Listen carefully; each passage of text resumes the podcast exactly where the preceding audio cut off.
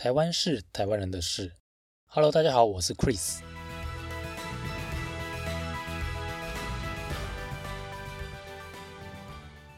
高雄市从二零一八年起成为台湾人的话题。今年中国国民党在韩总机高票退役后，迎来另外一个新星李梅珍。李梅珍也算是青出于蓝胜于蓝啦，争议的话题不曾断过。台湾市要带大家从别的角度来看这些事。我们不会批评参选人的人格或是处事态度，我们就事论事。Chris 我呢目前担任产品经理，因此看到这些新闻，就想要从产品经理的角度来看，李梅珍到底教会了我们哪些事。我们将针对以下争议话题讨论，身为一个产品经理应该要怎么做才对。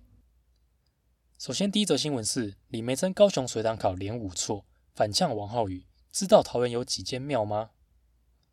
在雅虎乡民大会中呢，李梅珍遭到不分区议员王浩宇抽考，高雄市最北最南的行政区是哪一个？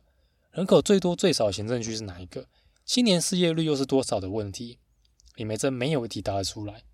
事后受访时回答。如果大家要问的这么细的话，我觉得他就是有一点故意。究竟候选人到底要不要知道这些问题？身为一个产品经理，如果老板问你这些问题，是在故意刁难你吗？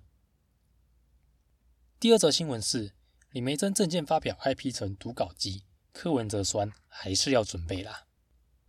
中国国民党候选人李梅珍在史上第一场直辖市市长补选证件发表会的时候，几乎全程看稿。但还是吃我是吃好吃满吃到饱，问不同的问题都可以得到一样的答案，就好像一个称职的 NPC 一样。那身为一个产品经理，你又应该如何 present 你的产品呢？第三则新闻是媒体追问海水冲马桶证件，李梅珍跳针连讲四次不让高雄人提水。李梅珍他在个人的脸书贴出了一连串对高雄水的证件，其中一项长远证件，他说用海水冲马桶。吸引了所有人的目光，但是当媒体追问他要怎么实行的时候，他却说不出来，不断的跳针说：“我就是不想让高雄人提税。”身为一个产品经理，当老板问你要怎么执行达到你的目标的时候，你敢这样回答吗？这是一则预告。如果你对这主题有兴趣的朋友，欢迎在您收听 Podcast 的平台关注或订阅台湾市的频道。